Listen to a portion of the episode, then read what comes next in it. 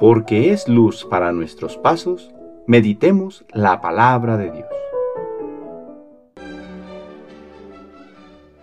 Del Santo Evangelio según San Mateo capítulo 7 versículos del 15 al 20. En aquel tiempo Jesús dijo a sus discípulos, Cuidado con los falsos profetas. Se acercan a ustedes disfrazados de ovejas, pero por dentro son lobos rapaces. Por sus frutos los conocerán. ¿Acaso se recogen uvas de los espinos o higos de los cardos? Todo árbol bueno da frutos buenos, y el árbol malo da frutos malos.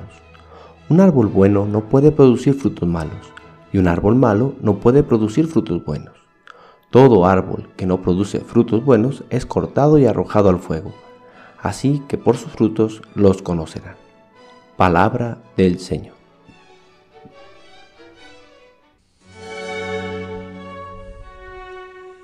Miércoles de la decimosegunda semana del tiempo ordinario. Uno de los problemas con los que se enfrentó el pueblo de Israel fue discernir entre los verdaderos y los falsos profetas, entre aquellos que hablan en nombre de Dios y los que hablan por cuenta propia engañando a la gente y separándolos del culto auténtico a Dios. Pero este no fue solo un problema en aquel tiempo, sino que lo sigue siendo. Por eso Jesús nos da un criterio para distinguir a los profetas auténticos de los falsos, sus obras pues un árbol bueno produce frutos buenos y uno malo frutos malos.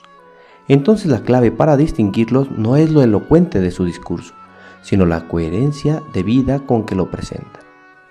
Esta es la clave para distinguirlos, pero también es la clave para ser auténtico profeta. Desde nuestro bautismo todos hemos sido consagrados como tales, y por lo tanto estamos llamados a anunciar al mundo la obra de Dios y corregir aquello que se opone. Por lo cual, para cumplir esta misión debemos esforzarnos en vivir lo que Dios nos manda.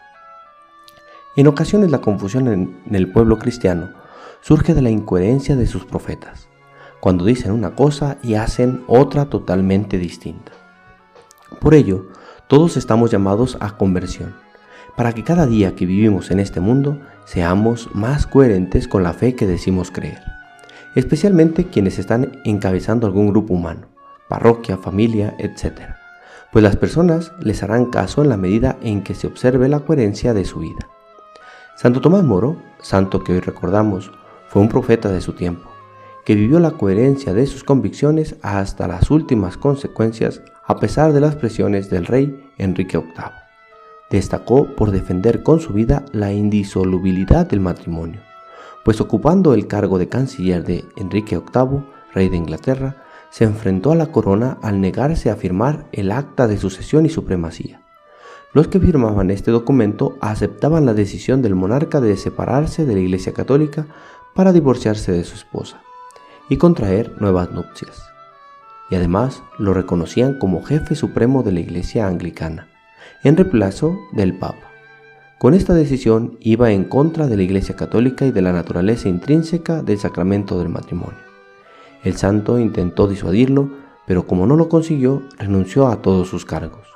Luego fue encarcelado y condenado a muerte.